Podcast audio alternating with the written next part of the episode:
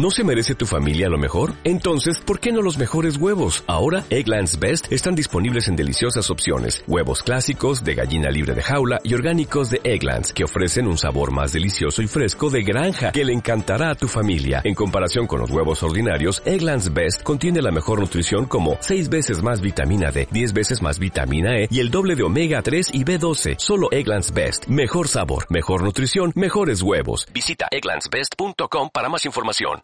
Lucky Land Casino asking people what's the weirdest place you've gotten lucky? Lucky? In line at the deli, I guess? Aha, in my dentist's office.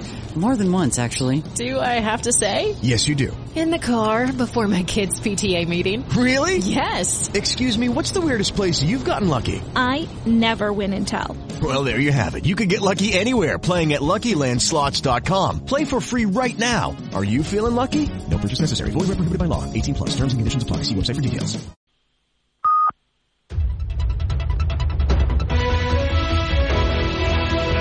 Son las 6 de la tarde, las 5 en Canarias. Conexión Marca con Ana Borges.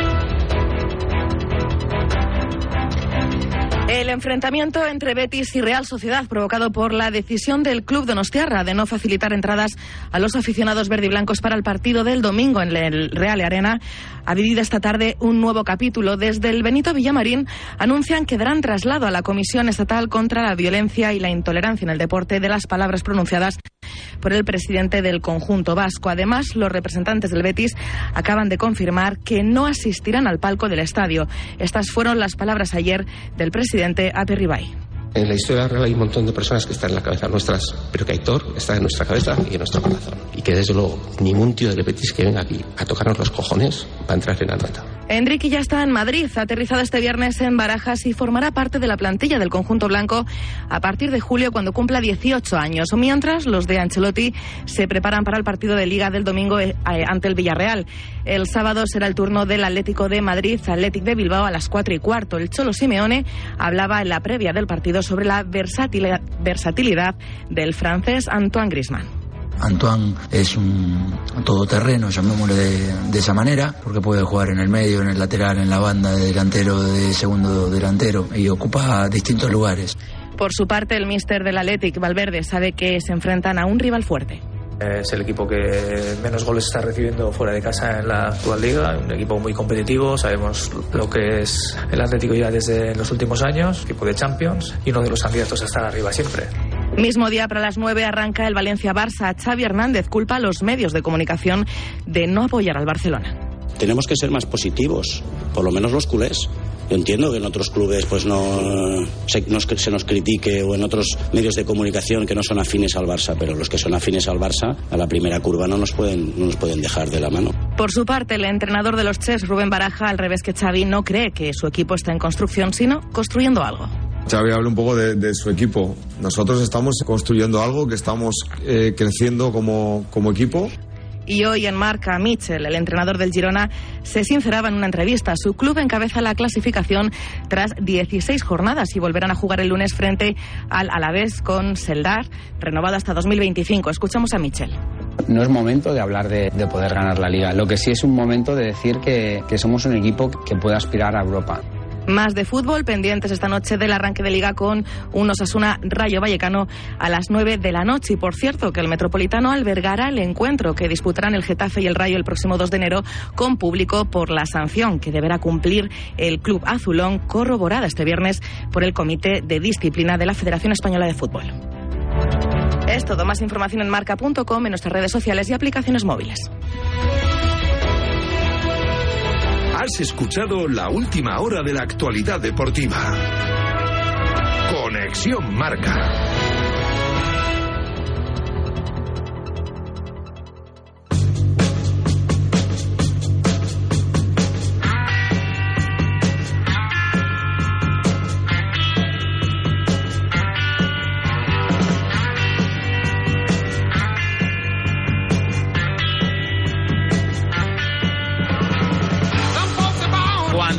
6 y 3 minutos de la tarde, 5 y 3 si nos escuchas desde Canarias. Retomamos las previas de la jornada 17 de Liga de este fin de semana y empezamos con lo del domingo a las 2 de la tarde. Almería-Mallorca.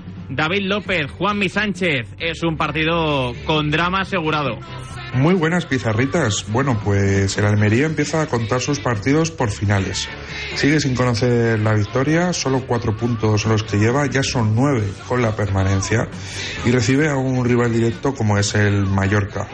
Los de Garitano se quieren agarrar a esa buena segunda parte ante el Atlético de Madrid, donde casi empatan un 2-0 en contra. La duda vuelve a estar en el esquema, ya que ese día en el Civitas Metropolitano jugó con tres centrales, pero para este partido quizás opta por ser algo más ofensivo y tener hombres de ataque. Siguen las bajas de los delanteros Luis Suárez y Cone, Así que es muy probable que el 11 sea parecido al del día del Atlético de Madrid. Luis Massimiano en portería, tres centrales con Chumi, César Montes y Edgar González, carrilero derecho para Pozo, carrilero izquierdo para Aquieme. En el centro del campo estaría Lopi con Robertone, engancharía a Rivas y arriba un poquito más descolgado en Barba y Leo Baptistao si, si al final optase por meter un hombre más de ataque, ese sería Ramachani y seguramente Chumi se caería de la, de la defensa. ¿Cómo llega el Mallorca, Juanmi Sánchez? ¿Qué tal, compañeros? Pues el Real Mallorca se presentará en Almería con dos nuevas bajas, las de Martin Valien y Tony Lato, que se perderán estos dos últimos partidos que restan para cerrar el año, y se suman a la lesión de Beran Murici, que pese a que el objetivo era recuperarlo precisamente para este partido ante el Almería. Eh, los servicios médicos del Real Mallorca prefieren no forzar a su goleador y reaparecerá en el primer partido de 2024.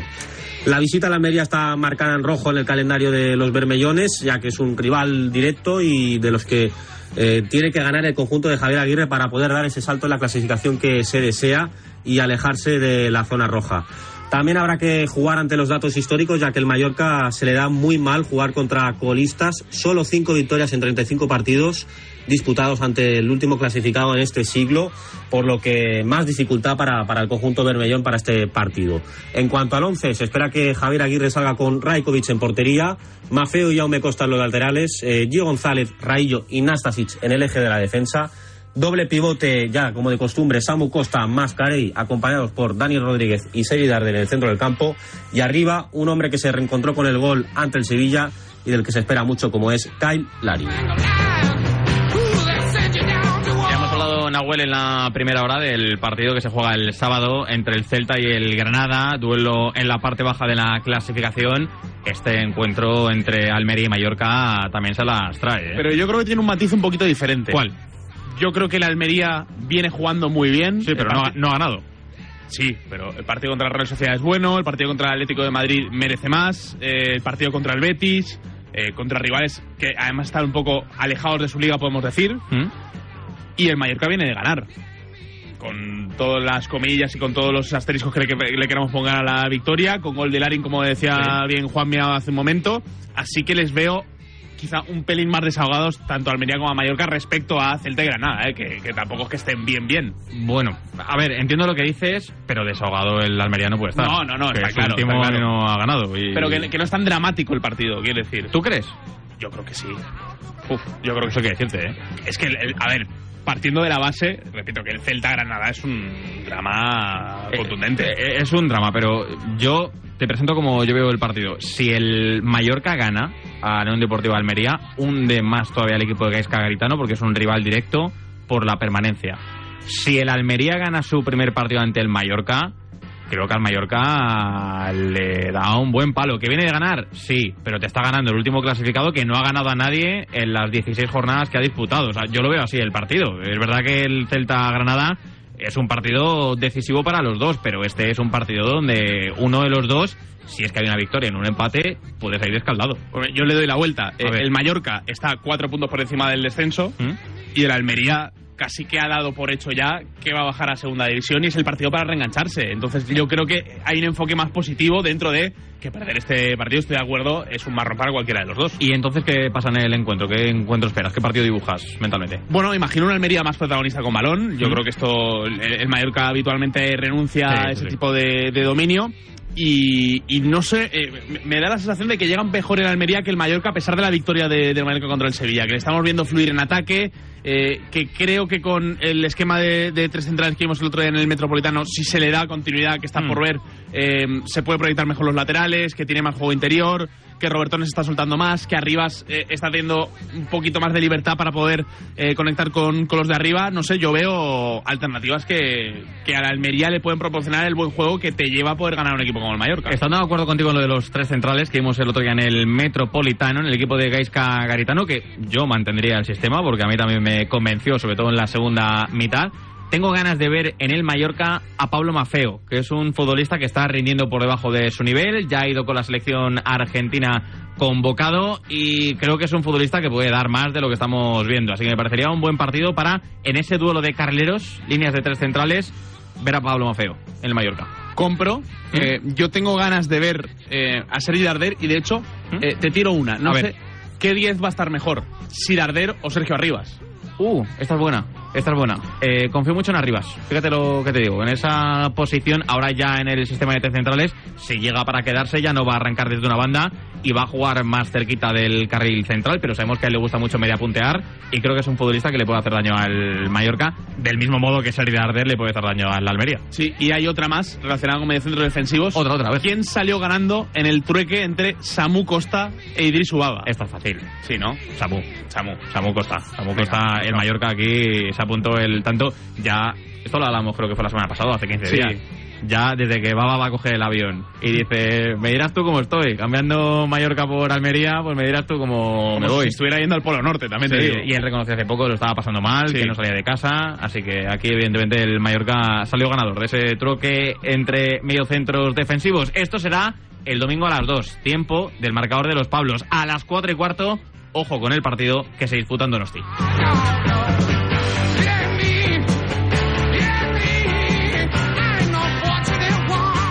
Este Real Sociedad, Real Betis Balompié, John Cuedva, Agustín Varela, evidentemente, evidentemente viene muy marcado por el aspecto extradeportivo. Hola Pizarra, muy buenas. Va a buscar la Real el domingo, estirar esas buenas sensaciones de la Champions y esa racha de ocho partidos consecutivos sin perder con la visita del Real Betis Balompié. Única duda médica en la previa, aunque hoy ha entrenado, no sé si todo el entrenamiento, pero sí que nos cuentan de la puerta cerrada de, de Zubieta que podido hacer parte de la sesión Igor Zubeldia, ya sabéis que jugó infiltrado en San Siro y el concurso de, Igor es el único que tenemos más o menos en duda, ya sabéis las bajas de Bryce, de Barrenechea y de, y de Momocho. Algo va a cambiar el equipo Imanol con respecto a los que empataron en San Siro. Yo creo que puede entrar Kiran Tierney en el lateral izquierdo, Beñat Turrientes en el enganche y seguimos un poco con esa eterna duda, teniendo tres opciones de quién puede ser el delantero titular en un equipo que se va a parecer bastante a Remiro en portería, contra Oré, Zubeldia si llega, si no Ariz, que yo creo que va a llegar, Robin Lenormand y yo creo que va a entrar Kiran Tierney en la izquierda, con Zubimendi y Merino fijos, yo creo que Turrientes entrando por Zaharian, Taque en derecha, Oyarzábal en izquierda y muchas dudas en el 9, aunque yo creo que le va a tocar descansar a Umar Sadik, titular en los tres últimos partidos, para que entrene Andrés Silva o Carlos Fernández, la última hora del Betis de Pellegrini, como siempre, con Agustín Varela. Pues el Betis llega lógicamente muy, muy tocado, muy herido después de la sonrojante eliminación de Adel, pues el conjunto verde y blanco toca, bueno, pues que vaya recuperando su estado anímico. Yo creo que en eso es lo que va a trabajar principalmente Pellegrini y también en el apartado físico de futbolistas importantes que ayer tuvieron que hacer un sobreesfuerzo, como son los casos de Isco y, y Ayoce. Va a haber cambios, al menos seis o siete cambios en el once inicial, porque van a volver pues gente como Chad y Ría de Altimira que no estaban inscritos en competición europea y que seguramente el próximo domingo serán titulares. Así que cambios en un Betis que va a buscar darse una alegría en liga después del desastre en competición europea. Como llegan Real Sociedad y Real Betis Balompié al encuentro de este domingo a las 4 y cuarto de la tarde del Betis, de su batacazo europeo. Ya hemos hablado en la primera hora y también en tiempo de debate. Hay que ver, Nahuel, esa es la duda que tenemos todos, cómo se repone ahora mental y emocionalmente el equipo después de este palo. Al final van a jugar muchos hombres en eh, Anoeta que no podían estar. Eh, hemos comentado ya también en tiempo de opinión el, el caso de Chade Riad. También de Altimira, que a mí me gustó mucho el otro día contra el Real Madrid. Eh, claro, sumamos a eso que Juan Miranda, que parecía un poco descartado, no parece que vaya a ser la partida que puede jugar ahí Abner.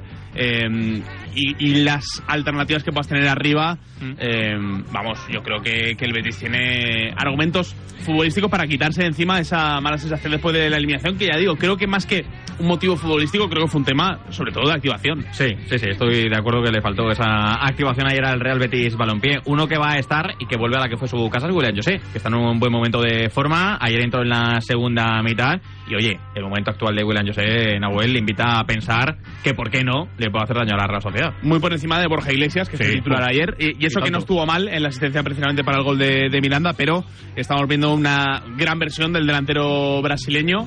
Eh, vamos, yo creo que, que es un argumento sólido para, para poder pensar que el Betis va a plantar cara y, y le va a hacer daño a la Real Sociedad, que es, ojo, uno de los rivales a los que le tiene bien pillada la medida. Sí, en la Real Sociedad arriba, hablando de delanteros, Sadik. Entiendo. Yo, yo tengo dudas, sobre, sobre todo por el Excel. Eh, al final, a ver, no hace un gran partido en San Siro, pero juega gran parte del encuentro. A mí Carlos Fernández me parece es un delantero que debería salir de la Real Sociedad, que no termina de tener la continuidad que él necesita para sentirse importante.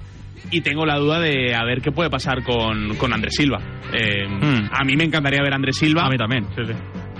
La opción más lógica parece la de Sadik, pero es lo que decía John. eh, tenemos la duda todas las jornadas porque ninguno de los tres acaba de convencer una barbaridad. Es verdad que ninguno de los tres acaba de imponer y a Sadik hay que, bueno, exigirle el delantero que es. Que es cierto que como futbolista a veces no termina de encajar mucho en el juego de la Real Sociedad, pero oye, tiene que aportar las cifras que debe sumar como nueve. En el lateral izquierdo es importante, eso sí, Nahuel, que recupere ya la titularidad, pienso, Kieran Tierney. Que Kitty. arre- Kitty, efectivamente, para los amigos, para Imanol. Es uno de los mejores apodos de primera división. eh, lo de ¿Te gusta este, eh? Kitty, oh, recordemos por la letra inicial del nombre de pila y del apellido, ¿no? Así la K y la T. Así en le inglés. llama Imanol. Alguno de Kieran Tierney, pero como te digo... Tiene que ser un futbolista Sí, importantísimo sí, sí, en la Real Sociedad. Eh, ya hemos visto en toda la fase de grupos de la Champions lo que le ha aportado a Mari Traoré en lateral derecho. Ha hecho un gran inicio de temporada. Juan Eh, Mari.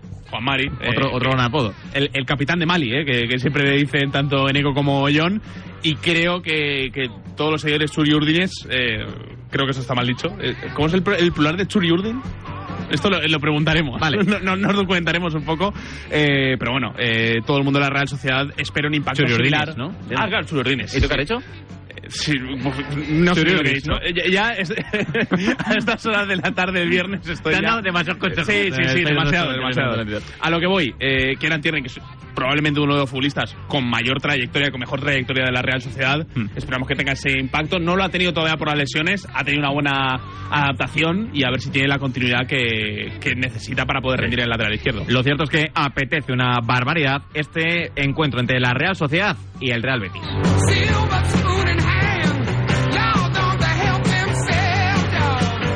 Como creo que también nos apetece ese partido de las seis y media ante la Unión Deportiva Las Palmas y el Cádiz. Cristian Santana, Pablo Vallejo. Es un encuentro en el que se le va a brindar homenaje, entiendo yo, a la figura de Jonathan Viera.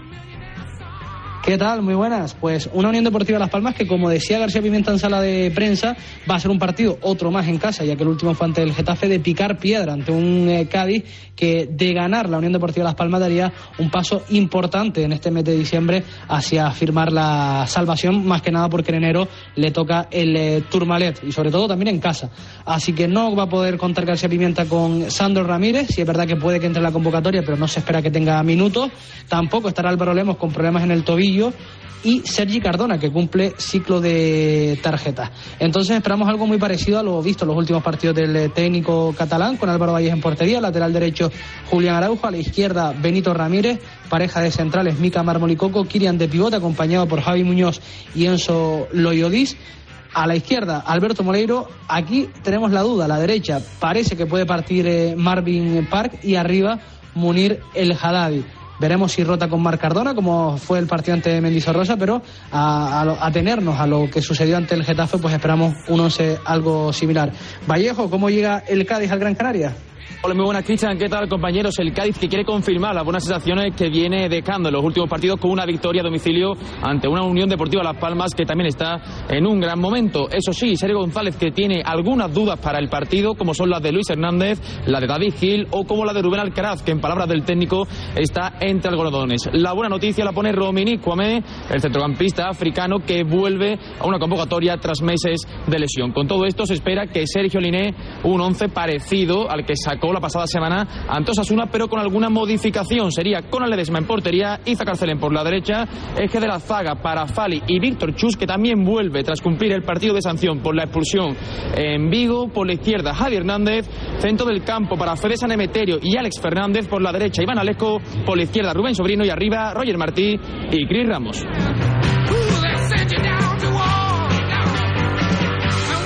Así es como llegan los dos equipos al partido que se disputa el domingo a las seis y media de la tarde. Ya hemos escuchado a García Pimienta hablar de Jonathan Viera en tiempo de, de debate. Así es como hablaba del rival de este domingo, el Cádiz de Sergio González un partidazo contra un rival que está en una situación difícil por, por la, lo que muestra la tabla, pero jugadores con muchísima experiencia, cómo compite, cómo lucha, cómo, cómo trabaja, equipo solidario, también que tiene muy claro la forma de jugar y de, y de, y de competir, que es un partido muy importante porque si conseguimos la victoria creo que damos un paso importantísimo para un objetivo real que es la, que es la salvación, pero que aún así quedará muchísimo. Este es uno de esos partidos, Nahuel, que previamente creo que todos podemos dibujar. La Unión Deportiva Las Palmas llevando la iniciativa como siempre, queriendo ser proactiva, queriendo tener el balón, con el Cádiz encerradito atrás para contragolpear. Yo a priori diría que la Unión Deportiva Las Palmas, creo que como todos, es favorita para el partido. Pero cuidado con el Cádiz que le puede atascar el encuentro a García Pimienta. Podemos decir que los dos equipos se parecen en que habitualmente visten de amarillo.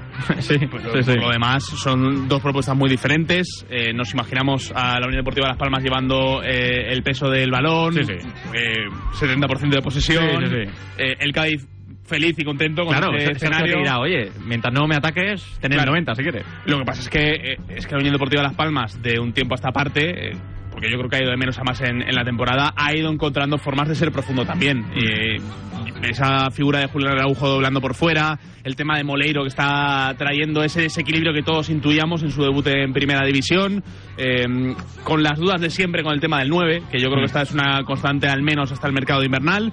Eh, no sé, yo veo, veo muchas armas en la Unión Deportiva Las Palmas y muchas menos en el Cádiz, que eso sí, mereció bastante más en la última jornada contra Osasuna. El disparo de Kirian desde fuera, que Sí, es el también. futbolista con más goles desde fuera del área en lo que va de liga, lleva tres, el jugador de la Unión Deportiva Las Palmas. más Y en el Cádiz, yo creo que la pareja Roger Martí, Chris Ramos al espacio, mm, corriendo, pero sobre todo ganando duelos por arriba, con balones largos, pueden hacer, no sé si sufrir, pero sí inquietar a Saúl Coco y Mica Mármol. Es que creo que están muy bien los dos. eh, y le sumaría también a Iván Alejo. Está muy bien también en este tramo de temporada. Es un futbolista muy irregular. Le ha costado siempre en primera división. eh, Mm. El talento siempre lo ha tenido, pero le ha faltado quizá, quizá esa regularidad. Eh, es un futbolista al que le gusta desquiciar a los rivales. Sí, sí, sí. Eh, pero al final, este año que vemos al Cádiz un poco menos sólido en defensa, eh, Chris Ramos ya ha marcado los mismos goles que el Pichichi la temporada pasada, que fue Teo Bongonda. Son Ah, cuatro goles, no es una barbaridad, pero, pero ya ha igualado ese récord. Si incluimos una buena versión de Roger, incluimos a Iván Alejo y a ver qué tal Brian Ocampo, que poco a poco va teniendo más minutos, eh, estamos hablando de un Cádiz con más recursos a nivel ofensivo para eh, poder sumar y poder puntuar en este tipo de partidos. Lo veremos el domingo a las seis y media de la tarde en Gran Canaria este partido entre la Unión Deportiva Las Palmas y el Cádiz. Y a las 9 de la noche en el Santiago Bernabéu tenemos otro gran plato fuerte de esta jornada 17 de Liga. Real Madrid, Villarreal, Joel del Río, Xavi Mata. ¿Cómo llegan los dos equipos al partido? Hola, pizarritas. Pues partido vital para el Real Madrid tras perder el liderato en la jornada pasada. Ancelotti lo sabe y ahora mismo la principal duda del once gira en torno a la portería, Lunin o Kepa. La buena noticia, no obstante, podría venir de la mano de Chouameni, que ya hace parte de las sesiones con el grupo, aunque su inclusión en la convocatoria se decidirá el mismo sábado. Para confeccionar el once titular, todo apunta a que jugadores que descansaron el martes pasado en Berlín, como fue el caso de Rudiger, Mendy y Brahim, estarán en, el once titular. Valverde y Cross, que solo jugaron 45 minutos, eh, también podrían salir de inicio. Así que si el técnico italiano quiere seguir con la dinámica rotacional, el once que podría desplegar el Real Madrid en el Bernabéu, que tendrá como invitado especial a Hendrik, será el siguiente.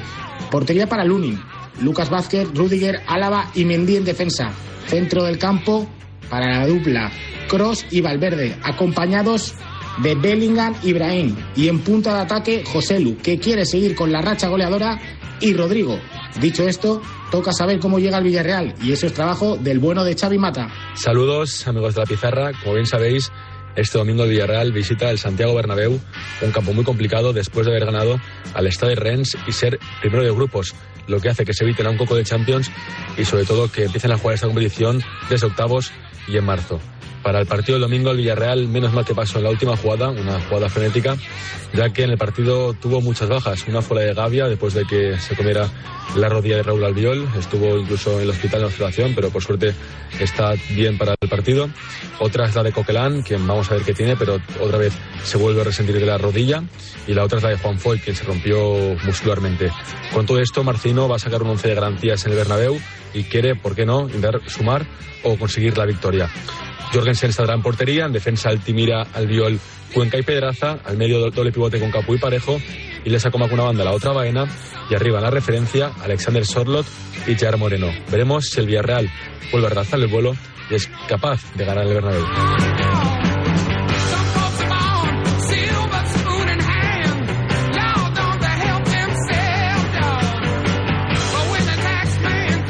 Partido del Santiago Bernabéu, una Miranda, Real Madrid Villarreal. Aquí, como te decía antes con el partido entre Las Palmas y el Cádiz, creo que el escenario de encuentro a priori también es bastante previsible, con el Real Madrid llevando la iniciativa, sobre todo en casa jugando como local y el Villarreal de Marcelino, pues oye, esperando su momento, ¿no? Replegando atrás y tratando de contragolpear con Sorloz y Gerard Moreno. El tema con, con el Villarreal de Marcelino es que tampoco se puede meter muy atrás, Hmm. porque no tiene esa seguridad defensiva. Esto era algo de lo que se viene quejando Setién desde el principio de temporada. eh, y, y claro, eh, uno ve la composición de la plantilla y lo entiende perfectamente, ¿no? Que no tiene esa calidad defensiva para encerrarse. Que en algún momento de partido va a tener que salir un poco más. Es cierto que está jugando muy replegado, eh, con, doblando laterales habitualmente, con eh, esa presencia de Altimira, que es un Mm. poco el comodín para las dos bandas. Eh, sí que me imagino al Villarreal en ese plan de partido con un bloque muy bajito, pero tengo curiosidad por ver cuáles son los momentos en los que intente salir, sobre todo teniendo a Sorloz y a Gerard Moreno en, en la doble punta. Quizá sorprendiendo desde el inicio, o ni por esas. Es vale, que- ni, ni por esas, vale. Ya, Ni- ya, yo creo que ni por esas. que Eh, no tengo muy. Es muy complicado, pero sí- que es cierto que al final el, el Villarreal.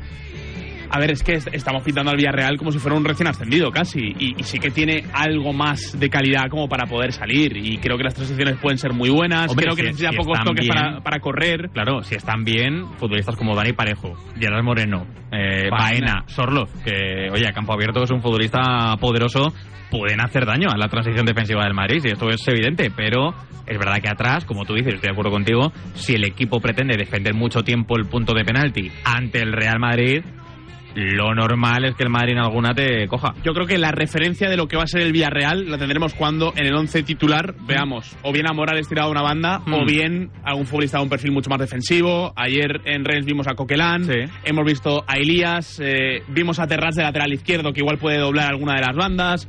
Eh, Yo, creo que, la bala de Morales se la guarda. Creo. A Morales, que por cierto se le da bien el Bernabéu, ¿eh? que con el levante de Paco siempre la liaba. Eh, no sé, tengo, tengo alguna duda y sobre todo también pensando en que Marcelino prácticamente desde que asumió eh, ya tenía en mente el calendario, sabía que eran nueve partidos en 30 días, está ya llegando a la recta final de, de esta seguilla de partidos y puede incluir alguna rotación. Y en el Real Madrid, ¿qué, qué quieres ver? Eh, entiendo yo que Ancelotti le dará continuidad a ese doble pivote Tony Cross Fede Valverde. es de lo que más me está gustando en la temporada, en, en lo colectivo, ¿no? Porque siempre eh, está el momento de forma ahora mismo de Rodrigo, la temporada en general de Jude Bellingham, pero a nivel colectivo me parece uno de los grandes descubrimientos de- del año. Ver lo bien que funcionan Cross y Valverde, eh, a ver qué tal Valverde contra un bloque más bajo, ¿no? Porque yo creo que lo que le aporta sobre todo Valverde al doble pivote es esa capacidad de correr a campo abierto, de empezar un poquito más atrás, que igual no tiene tanta llegada a gol, pero sí que le, le permite avanzar muchísimos metros al Real Madrid a sentarse en campo rival. Hay que ver también a Rodrigo, que está en un gran momento de forma, sigue haciendo cifras para el equipo en los metros finales. A ver quién juega arriba, si es Joselu o no está Joselu desde el principio. Oye, y a ver qué tal tu protegido fantasy, eh, Brian Díaz. Sí, Nos sí, mucho contigo, que igual no tenía continuidad y Ancelotti está apostando Y por mira, él. ¿eh? Confianza que le está dando a Brahim, que está respondiendo. Está So- dando sobra decir esto para que no juegue, ¿no? Eh, Ya, sí, para que lo gafes, ¿no? Estás intentando gafarlo, ya, ya veo. Bueno, pues no hablemos de... Yo creo que el MVP va a ser Brahim. Hat-trick Hat-trick de, de Brahim. Sí, y, y va a regalar otros dos. ¿Te imaginas qué pasa esto? Pues si, si pasa, tenemos que cerrar la radio. ¿Te imaginas qué pasa esto? El lunes vengo aquí con el pechito levantado. A Jude Bellingham, que sigue en un momento de dulce. A Tony Cross, que está jugando Sí, muy muy bien. bien. El Real Madrid vive buen momento de forma de muchos de sus futbolistas y, por cierto, volverá seguramente a la convocatoria Suamení, que por eso te preguntaba lo del doble pivote. El francés pronto volverá a estar en el 11 titular porque esta semana ya entrenaba y, y parece que estará. Esta pregunta la dejamos para el 2024.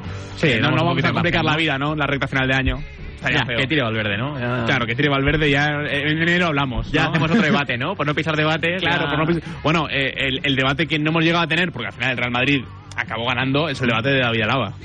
Que no, Bueno. no, no lo llegamos a tener, pero seguramente sea titular de nuevo. Y, Creo que y es un cuidado. debate en el que estamos todos de acuerdo, no hay demasiado ahí, debate. eh, ahí como a ver si- siempre sabemos no que, el- que al 9 lo suelen marcar eh, Rudiger Hmm. pero como Sorloz se fabile un poco y diga oye me voy a ir por el lado de Alaba un ratito a ver qué tal eh, puede, puede tener problemas Bueno, el Real Madrid Es el lado de Gerard Moreno. Sí, Que puede sacarle de posición y volver un poco loco con David Alaba, que no está. Creo que en ese debate, Nahuel, ya para cerrar, toda España y Nacho Fernández tienen bastante clara cuál sería su postura acerca de David Alaba y si debe ser o no titular ahora mismo en el Real Madrid.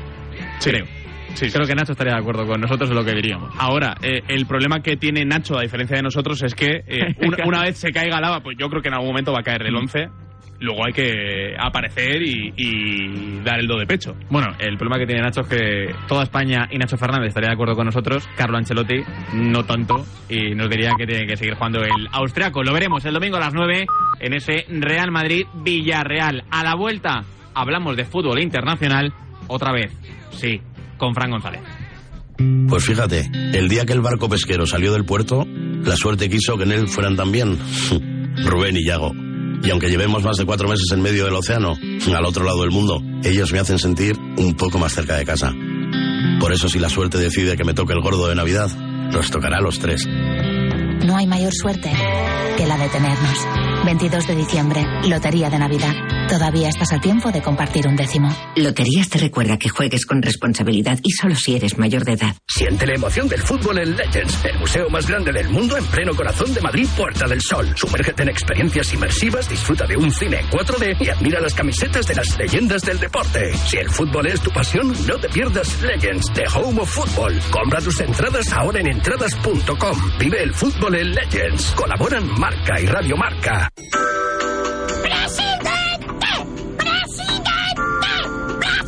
¿Cuánto hace que no hablas con el presidente de tu escalera? Instalamos, financiamos e incluso pagamos la instalación fotovoltaica de tu comunidad. Súmate al autoconsumo. Por fin hay otra luz. Factor Energía. Ojo a lo que te vamos a contar. A ver, a ver, Radio Marca, sí, ya está disponible en CarPlay y Android Auto. Las aplicaciones que te permiten escuchar Radio Marca de manera conectada desde tu coche, de manera sencilla y sobre todo segura. Descárgate la aplicación de Radio Marca en tu móvil y te aparecerá en la pantalla de tu coche de forma automática.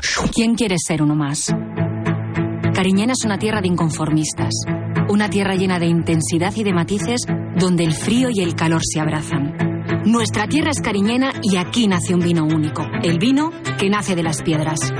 Cuando quieras disfrutar un vino que te sorprenda, ¿de verdad quieres ser uno más? Denominación de origen cariñena, el vino que nace de las piedras. No has probado un vino igual.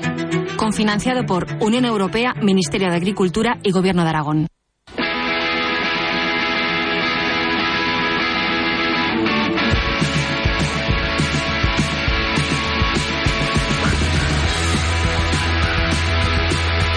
De las 7 en punto de la tarde se celebra la gala del COE y por allí tenemos ya nuestro enviado especial, creo que con protagonista. Hola José Rodríguez, ¿qué tal? ¿Cómo andas? Pues aquí estoy en la sede del Comité Olímpico Español. Eh, nada, va a arrancar una nueva edición de esta gala del COE. Es el año 2023, año preolímpico, eh, pero es que estamos ya a menos, bueno, a ocho meses de que lleguen los Juegos Olímpicos de París. Se entregan diferentes premios. El más importante, él y la deportista del año. La deportista en este caso son las deportistas. María Cor- Corbera y Antía Jacome van a estar representando como mínimo en el C2500 y también en el C1200 al piragüismo español en esa canoa que tiene pinta de que nos va a dar muchas alegrías. Eh, Ya nos las ha dado este 2023 y estoy con Antía Jacome. Antía, muy buenas. Hola, ¿qué tal? El premio gordo te lo llevas tú aquí hoy. Hombre, sí, la verdad que, que, bueno, no podemos estar más felices las dos. Es, es, un premio, pues, mejor imposible, la verdad, porque mejor deportista del año por el Comité Olímpico Español, o sea, es para nosotros, bueno, una, una experiencia, va a ser una experiencia inolvidable y, y, eso, estamos muy felices, sobre todo de este año, de, de, poder habernos montado juntas y conseguir tan buenos resultados en tan poco tiempo. Eh, bueno, increíble, o sea, muy, muy felices de estar hoy aquí. ¿Cómo se mejora 2024? O sea, ¿cómo se mejora 2023 pensando en 2024? ¿O con igualarlo lo firmamos? A ver, eso lo tenemos muy claro con dos medallas olímpicas. Creo que mm, todos tenemos la misma respuesta, ¿no? Para este 2024, pero, pero sí, nosotras hemos conseguido en este mundial eh, pasado dos medallas en, en, C2 y yo en individual también una en, en, distancia olímpica. Entonces, bueno, queremos luchar por, por esas dos distancias, en individual y en doble, que, que podremos hacer las dos eh, en París. Entonces, bueno, te, tenemos muchas muchas ganas de, de, poder colgarnos esa medalla al cuello y, y estamos luchando por, por, conseguirlo.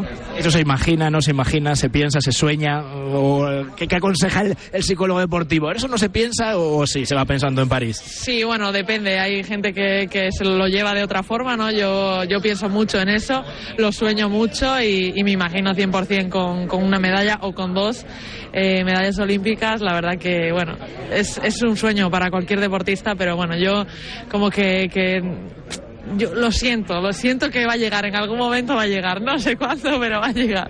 Nos vemos en París y lo celebramos con, ojalá, una o dos o las que sean. Ah, ojalá nos veamos en París. Tía, gracias. Muchas gracias. Por aquí me quedo. Ahí está José Rodríguez. Si tienes algún prota más, nos pides paso y te damos aquí en la pizarra de Quintana el directo ese pasito para que nos metas más protagonistas. El gran José Rodríguez. A ver, que entra en el estudio Juanma Gonzalo bueno, de nuevo. Bueno por tercera vez. Portento físico. Fran González, ¿qué tal? Muy Un buena. milagro de la naturaleza. ¿Quién? Tú, Fran. Anda, sí. ¿Qué tal? Muy bueno de nuevo, ¿qué? Oye, ¿vas a ir así a la cena? No. ¿Y qué vas a hacer? Tengo un jersey de cuello alto ahí. Ah, bueno, bueno, bueno. qué listillo, ¿eh? Dijo Adrián Blanco con un jersey de cuello alto. Pero yo vengo con el de casa. Yo pensaba que... Yo lo he traído, pero en una bolsa. Lo haría más limpio, sí, sí, Bueno, eh, al final hay que hay control en interioridad y es que eh, Fran González ha comprado un frasco a propósito para echar colonia para no, poder... Al no. final no lo has hecho. Dije, sí, que, sí, sí. dije que lo tenía en mente, pero no lo he hecho. Pero confiesa cuál te ibas a comprar, la de Bustamante. No, eso es mentira. eso, eso, y sonríe, eso no es cierto. Bueno, a ver, agenda de partidos de fútbol internacional que tenemos este fin de semana. A ver, hay mucho y bueno. Es verdad que nos podemos, nos podemos haber quedado con algún otro partido, pero... pero... ¿Es verdad o estás inflando la sección? Que no, que no, que no estoy inflando vale, la vale, sección. Vale, Oye, no te a ver, tampoco. no, no, si no me enfado. Una pregunta retórica, ya recordemos sabemos que, recordemos que solo son partidos de sábado y domingo. Vale, eso recuerdas a Nahuel. Nahuel, son partidos solo de sábado y domingo. Vale, porque, este sábado, ¿no? Porque este hoy, hoy hay buenos partidos, pero solo pero sábado claro, domingo. hoy no los vamos a poder ver porque vamos a estar en la cena, claro. claro. Vale. Y hoy es viernes. Bueno, eh, casualmente nos hemos quedado con todos los del domingo, porque el sábado... a ver, vamos a ver, hay mucho y bueno. Sí, mañana pero lo bueno se vale, concentra vale. el domingo, claro, ¿no? Claro, pero mañana hay que descansar, vale, vale, muy bien. Venga, eh, vamos ¿Por a dónde empezamos? Pues, evident...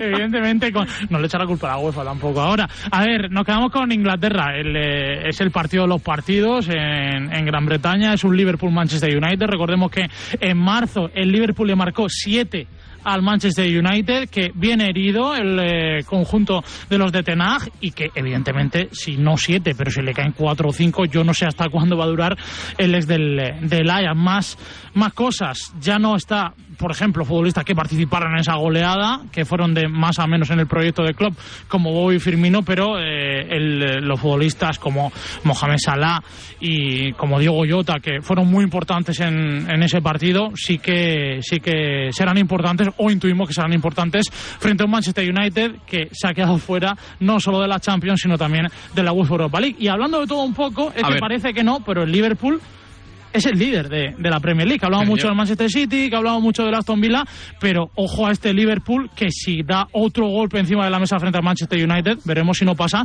lo que ocurrió hace años. A mí el equipo que me maravilla aquí es el United, que, que viene con todo este contexto eh, negativo. El, el otro día, después de perder eh, cerraron un dato que es que el United ya ha perdido eh, más partidos desde que se fue Ferguson que durante toda la era Ferguson.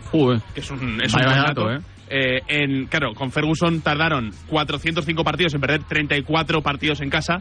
Eh, eh, desde que se fue Ferguson han perdido 35 partidos en casa en 199 partidos Fíjate, de la Premier League. ¿eh? fíjate, un cuarto, ¿no? Un cuarto. Pero claro, con todo este contexto, el Manchester United viene de tener al mejor jugador del mes en la Premier, al mejor entrenador del mes y al Hmm. mejor gol del mes.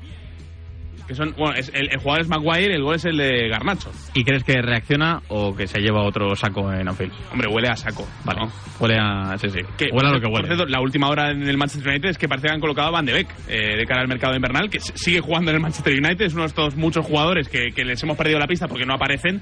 Eh, decía Fabricio Romano que se va a marchar cedido a la Eintracht de Frankfurt. El otro día hablaba también el propio Fabricio Romano del Girona, de que estaba el Girona detrás de Donny Van de Beek. Aquí ha dicho Here we go. Pues ahí entonces, hay que, hay que entonces ya está. firme. Entonces ya está. Venga, a ver, Fran González, ¿qué más tenemos? Pues mira, en Alemania, siete y media de la tarde, domingo, siete y media de la tarde. Uy, esto que es raro, ¿no? Sí, sí, sí. ¿Siete y media? Esto se hace eh, en jornadas europeas para darles un poco más de descanso a equipos que, que participan en competiciones europeas, sobre todo con el tema de la Europa League. Raro, pero es un partidazo. Sí, es un partidazo, es un Bayern Múnich-Stuttgart. Recordemos que a pesar de que ganó en Old Trafford el, eh, el Bayern de Tuchel, viene de perder 5 a 1 frente, frente al Eintracht y el Stuttgart viene de empatar a 1 frente al líder de la Bundesliga como es el Bayern Leverkusen. Es un partido en el que el Bayern es segundo con 32 puntos, un punto menos tiene el Stuttgart con 31, con 31. Es decir, si el Stuttgart es capaz de ganar al, al Bayern, pues puede haber cierto run-run en Bundesliga porque el Bayern sería tercero ya con más de un tercio de la competición. ¿Lo conseguirá o no, Nahuel? Sí, yo creo que, que el Bayern tiene un favoritismo amplio en este tipo de partidos, que siempre existe la sensación de que le pueden meter mano, pero yo creo que el Bayern sabe resolver este tipo de partidos en casa ante un Stuttgart que está muy bien, sobre Mm. todo eh, se habla mucho de Girassi, también está muy bien eh, Denis Undav, que es otro chico que también eh, fue reclutado por el Brighton y que está haciendo la mil en Alemania. El Brighton tiene jugadores por todo el mundo. hablando, Sí. hablando del ¿Otro? Brighton. Ah, no, no, no. Hablando del Brighton. Hay un Arsenal Brighton este fin de semana, pero yo creo que la temporada del Brighton, al menos en Premier, no es para que se infle eh, el globo ahora mismo con el equipo de De Cherby, por eso no lo hemos metido. Les habría venido muy bien Víctor Boniface, que jugaba en el Mm. Unión San Giluas, que es el equipo convenido, el equipo que también Claro. eh, tiene el mismo Toma. Dingra y compañía. Claro, claro. Donde jugó mi toma, también cedido. Oye, sabes mucho de Premier. No, tú, lo, ¿eh? lo acabo de decir, ¿eh? Sa- Sabe bastante, Fran González. Bueno. Eh, eh, alerta spoiler, ¿no? Está el Arsenal Brighton porque tú te quedas con. Con el AZ PSV. Y a ver, no es por ser ni pizarrita, ni panenquita, ni nada. Es porque. No, es Sí. porque. No. ¿No lo eres? Bueno, esta noche lo negociamos. Hay que tener en cuenta que el PSV, de aquí a febrero, hay que estar muy pendientes del PSV, porque puede ser rival del Real Madrid, del Fútbol Club Barcelona o del Club Atlético de Madrid. Estaba en el grupo del Sevilla, se quedó segundo, el Arsenal primero. También puede ser rival de la Real Sociedad, ¿no? Sí, creo que lo había dicho. Bueno, en cualquier caso, que no puede tocar en ese enfrentamiento directo frente a los españoles y todavía está invicto en Eredivisie. Es primero, se mide al AZ y creo que es un buen partido para echarle un vistazo. Es el único equipo de las 55 ligas europeas No ha eh, que, no, que ha ganado todo.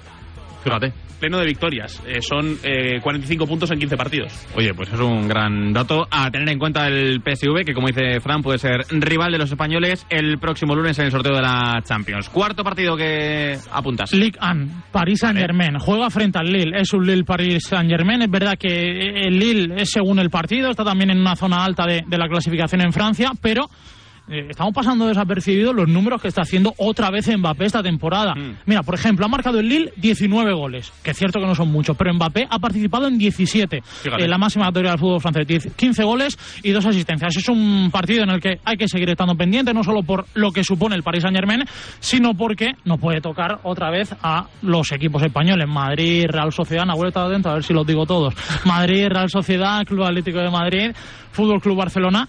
Y creo que hay que estar más que pendientes del el Paris Saint Germain, evidentemente, de aquí a febrero. Los ha dicho todos, ¿no? Ahora sí. Ahora sí, ¿no? Ahora, porque Antes-. Claro, le hemos llamado la atención y ahora sí. ¿Antes cuál se había comido? La Real. Ay, eh, ¿Hay lío Mbappé Luis Enrique? ¿O esto que he leído? Ya que hablas de Mbappé, he visto que había declaraciones de Luis Enrique. Bueno, el- lo bueno es que ahora Mbappé tiene otro futbolista que le puede quitar un poquito de foco. Después del empate frente al Dortmund, la portada del equipo fue para eh, Zaire Emery, el eh, joven Mm. centrocampista que ya analizaste tú, Adrián Blanco, aquí. el MVP del partido, de hecho. El MVP del partido, eh, bueno, uno de los futbolistas más jóvenes de la Champions y que está dejando muy buenas sensaciones. Es muy bueno, pero también te digo, suerte Zaire Emery si le quieres quitar el foco a Kylian Mbappé. Claro. Bueno, no, pero cuando falla Mbappé dice, oye, pero por lo menos Zaire Emery, mira que bien estuvo. Es muy bueno, el chico es muy bueno y lo analizamos aquí en la pizarra de Quintana. Venga, último partido, Serie A. Hay que ser caprichosos, ¿no? Con lo que Sí. hemos dicho de segundos de grupo, ¿no? Lazio, Inter, eh, a excepción del Atlético de Madrid, todos los primeros que han sido en la Champions pueden ser rivales de, de los mencionados. Lazio-Inter, un partido en el que hay que estar... La Real no. No, no, pues lo que te digo, que la Real que ha estado en el grupo de, del Inter, Ah, vale, pero que el resto- Atlético, un poquito más, ¿eh? Sí, perdón, se pueden enfrentar al Inter y al Alacho. Está haciendo un temporadón Lautaro Martínez en Serie A. Lleva 14 goles, pero ojo a Turán, que va a hacer Mm. eh, doble-doble si hablamos en términos de, de baloncesto, porque lleva 6 goles y 6 asistencias.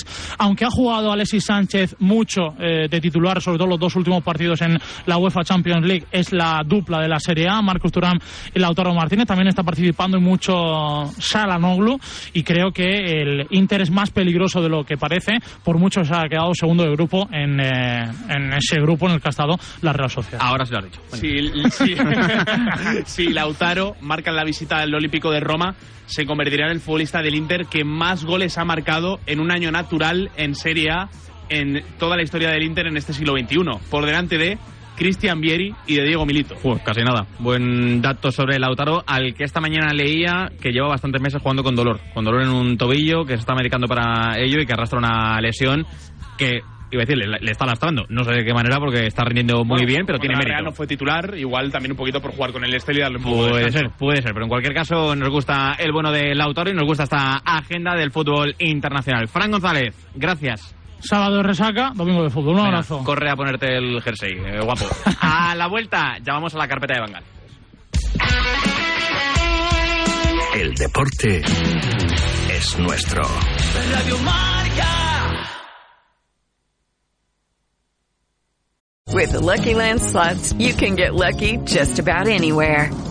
This is your captain speaking. Uh, we've got clear runway and the weather's fine, but we're just going to circle up here a while and uh, get lucky. No, no, nothing like that. It's just these cash prizes add up quick. So I suggest you sit back, keep your tray table upright, and start getting lucky.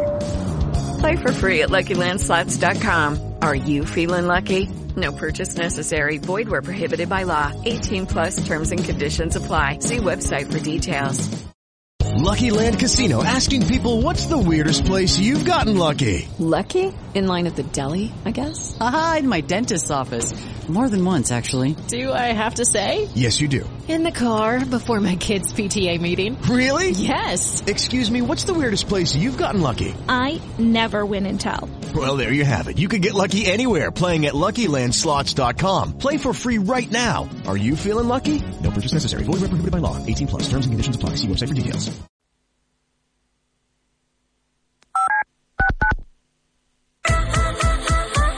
Marcador Europeo vuela cada semana en Radio Marca. Desde las 6 de la tarde a las 11 y media de la noche, el programa con más horas de Champions y Europa League de la radio española. Con Felipe del Campo y el Dream Team de comentaristas, Vero Boquete, Alberto Echogo, Dani García Lara, Milinko Pantic y Pavel Fernández. Marcador Europeo con Felipe del Campo. Buenas noches, buenos goles.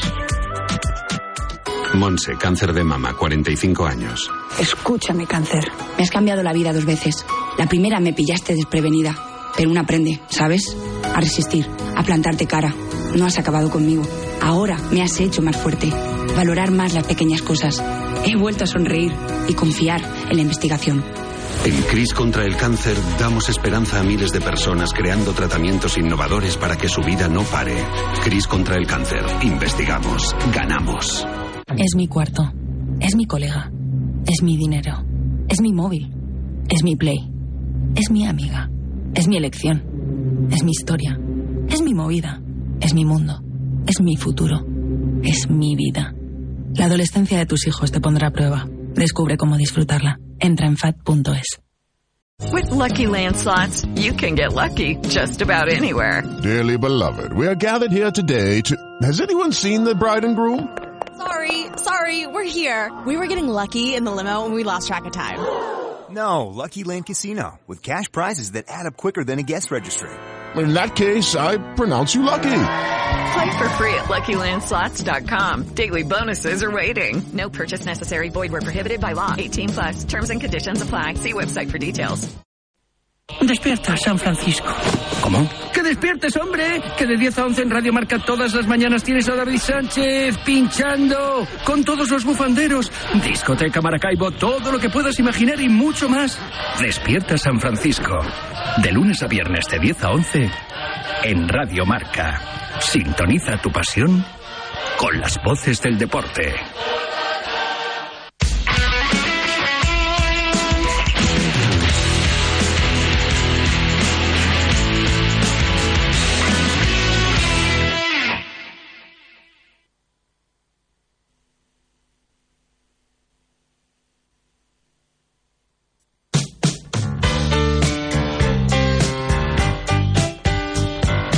La carpeta con Miguel Gutiérrez. Hola Miguel Gutiérrez, ¿qué tal? Muy buenas. ¿Qué tal, Adrián? Buenas tardes. ¿Ya preparado para lo de esta noche? Sí, espero que suene esta canción eh, esta noche. No sé si hay playlist preparada o no. No, no, no la hay. Eh, si la quieres traer, Miguel, vamos. eh, en, en un pendrive, ¿no? Yo llevo, yo llevo el, el altavoz. Llevo, llevo, llevo los CDs, ¿no? Los, Puedo los en vinilos. bucle si quieres. Así como para acompañar la cena. Estaría bien. A ver, Miguel Gutiérrez, ¿qué deberes te puso Nahuel Miranda la pasada semana en tu carpeta?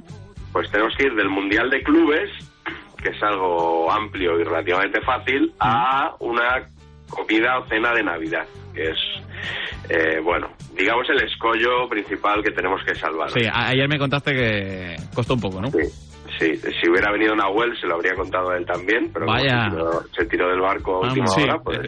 Es verdad, pues, es verdad. eh, en ver qué fin, vamos a empezar con, con el Mundial de Clubes eh, o con la Copa Mundial de Clubes. Total, da igual porque todo el mundo en España lo llama el Mundialito. ¿Mm? Sí. Y la pregunta es ¿por qué? ¿Por qué se le llama el Mundialito a un torneo que no se llama así oficialmente? ¿Dónde, ¿Dónde empieza esta denominación? Bueno, yo eh, voy a tirar hoy un poquito de memoria y de recuerdos. La primera vez que escuché que se llamaba Mundialito a un torneo eh, fue para denominar a un torneo amistoso que se jugó en Francia en el verano del 97, es decir, un año antes del Mundial.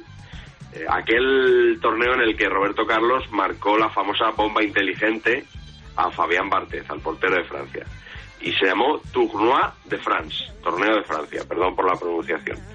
Y por algún motivo a este torneo los medios le llamaron Telemadrid, eh, por lo menos Telemadrid, por ejemplo, le, llama, le llamaron así, Mundialito, para vendérselo a la audiencia. Pero, dos, no fue la primera competición. La primera competición, quizá Nahuel Miranda haya Sí. oído hablar de la Copa de Oro de Campeones Mundiales, que es un trofeo amistoso internacional que se celebró en Uruguay, eh, que de hecho fue eh, organizado por la Asociación Uruguaya, eh, con permiso de la FIFA, y que en 1980 enfrentó a todas las selecciones que habían sido campeonas del mundo hasta entonces, salvo Inglaterra que renunció y en su lugar jugó Países Bajos, entonces Holanda. Y ganó Uruguay, por cierto, 2 a 1 a Brasil en la final. Y a este torneo en España también se le llamó Mundialito. Y luego, a partir del año 99-2000, también se le empieza a llamar Mundialito a lo que es el, el torneo actual, que comenzó en aquella temporada con un experimento del que nunca más se supo, eh, aunque bueno, ahora están de nuevo dándole una vuelta al formato, porque si recordáis, aquel año eh, hubo un Mundial de Clubes en Brasil, con, por ejemplo, los dos últimos campeones europeos, el Real Madrid y el Manchester United, del 98 y del 99. Eh, la final la jugaron Corinthians y Vasco de Gama, que ganó el Corinthians por, por penaltis después de un glorioso 0-0. Eh, un Corinthians con Marcelinho Carioca, con Luisao, que jugó en el Depor, con Freddy Rincón. Eh, bueno, eh, un, un torneo que no pasó a la historia precisamente, pero al que también se le llamaba Mundialito y a partir de ahí todo ha sido Mundialito. Fijaos que ni siquiera los periodistas que han cubierto acreditados el Mundial de Clubes tienen muy claro cómo se llama el torneo. Y para esto me voy a citar a mí mismo por primera vez en tres temporadas de carpeta y voy a poner un trozo de un notcast de 2017. A ver.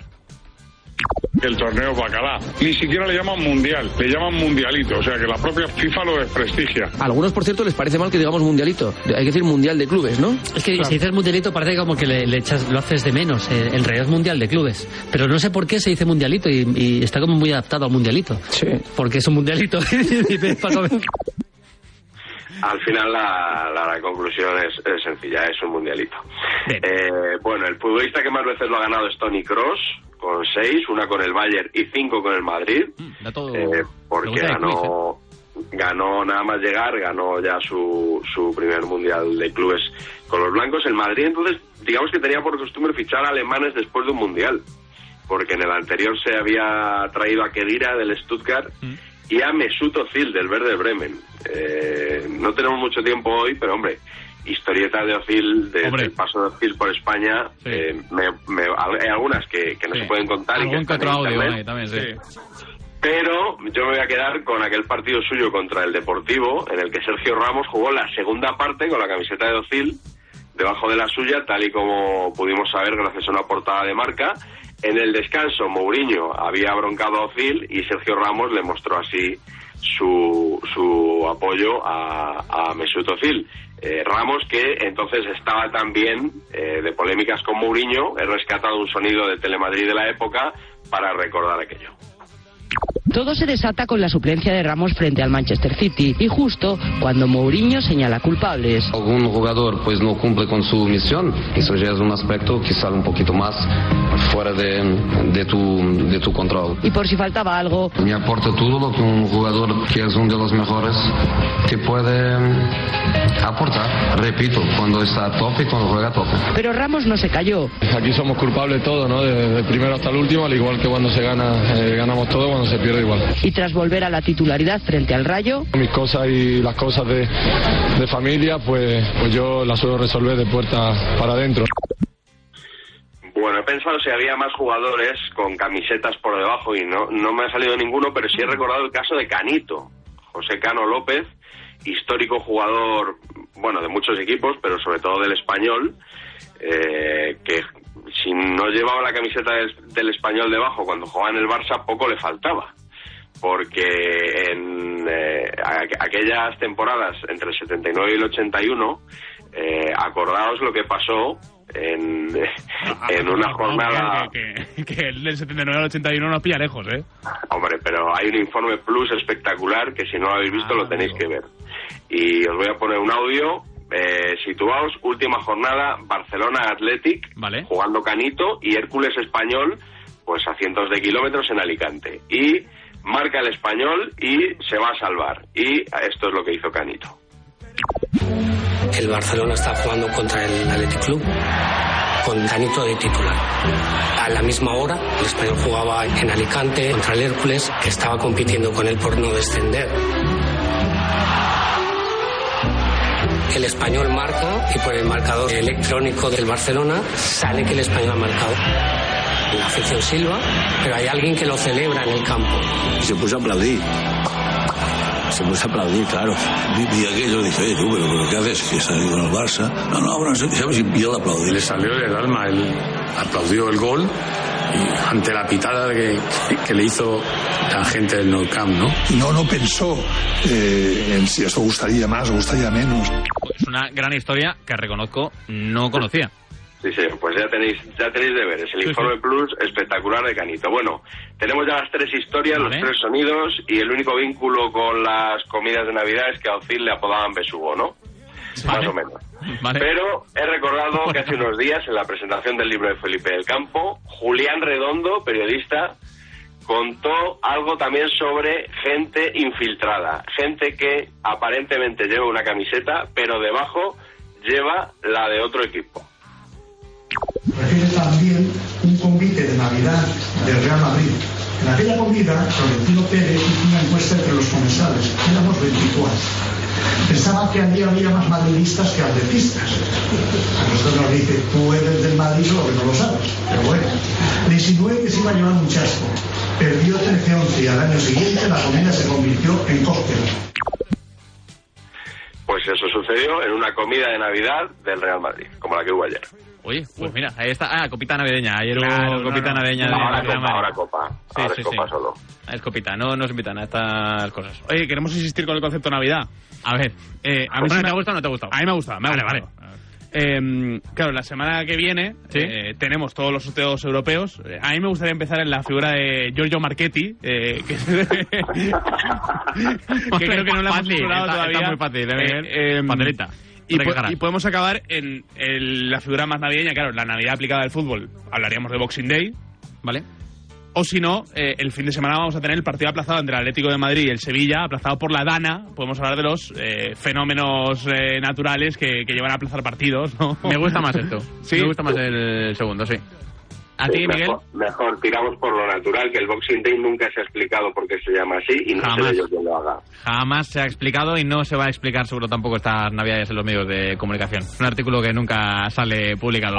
Miguel Gutiérrez, gracias como siempre y te esperamos en un ratito. Hasta luego, chao, un abrazo. Nahuel Miranda, llega el final del programa, hay que acicalarse. Ahora llega el programa del programa, ¿eh? Ahora llega tu misión. Tienes Bueno. una misión esta noche. Sí, eh, que todos acabéis contentos con la cena y luego del post, eh, las culpas a Javier Amaro. Bueno, el post ya que se encargue Miguel Quintana, ¿no? Hace el post, pues... O- Oye, qué bien, oye, qué bien, que se encargue bien. Miguel Quintana sí, sí, del Muy bien, post. muy bien. Mi- eh, Nahuel Miranda, gracias, un abrazo. El lunes más y mejor. El lunes más y mejor, efectivamente. De 4 a 7 de la tarde que tendremos que analizar el sorteo de la Champions y de las competiciones europeas aquí, en Radio Marca.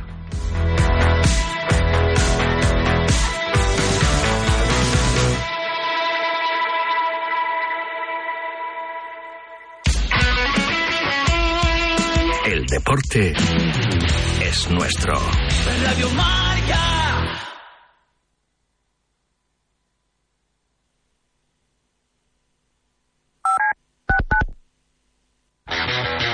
Los viernes de 3 a 4, Yanela Clavo le pasa el testigo del Cuídate a Natalia Freire, que junto a Juan Carlos Higuero, Dani Porro, Fran Peneito y Lorenzo Albadalejo recorrerán la distancia entre el atletismo y la vida saludable para que todos nos cuidemos practicando el deporte más popular, el atletismo.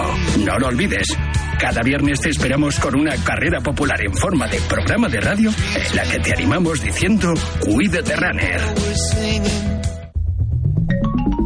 Servicio de WhatsApp de Radio Marca. Buenos días, Chuti. 628 26 90 92. Buenos días, Super Bowl. Envía tu nota de audio y cuéntanos tu opinión, sugerencias y quejas. Buenas tardes, Amaro. Porque tú haces la radio. Buenas tardes, pizarreros. 628 26 90 92. Vicente, buenos días. Participa en la radio del deporte. Buenas tardes, Radio Marqueros. Te estamos esperando. Bueno, ahí lo dejo, ¿eh? ¿Te has quedado dormido y no has escuchado la tribu de Radio Marca por la mañana? No te preocupes. Ya sabes que en la aplicación de Radio Marca tienes todos los podcasts disponibles para escucharlos cuando y como quieras. Tú decides cuándo quieres escuchar la radio del deporte.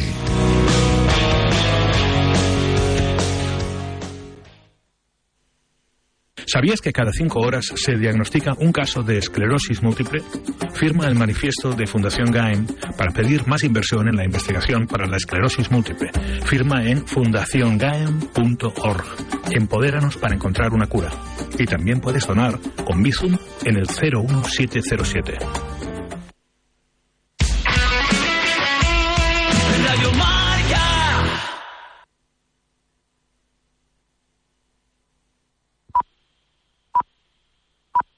As a new Western Union customer, you can enjoy a $0 transfer fee on your first international online money transfer. Send money to your family and friends back home the fast, easy, and reliable way. Visit westernunion.com or download our app today to get started, and your first transfer fee is on us. FX gains apply, not available for credit cards and transfers to Cuba. Services offered by Western Union Financial Services Inc. and MLS 906983 or Western Union International Services LLC and MLS 906985.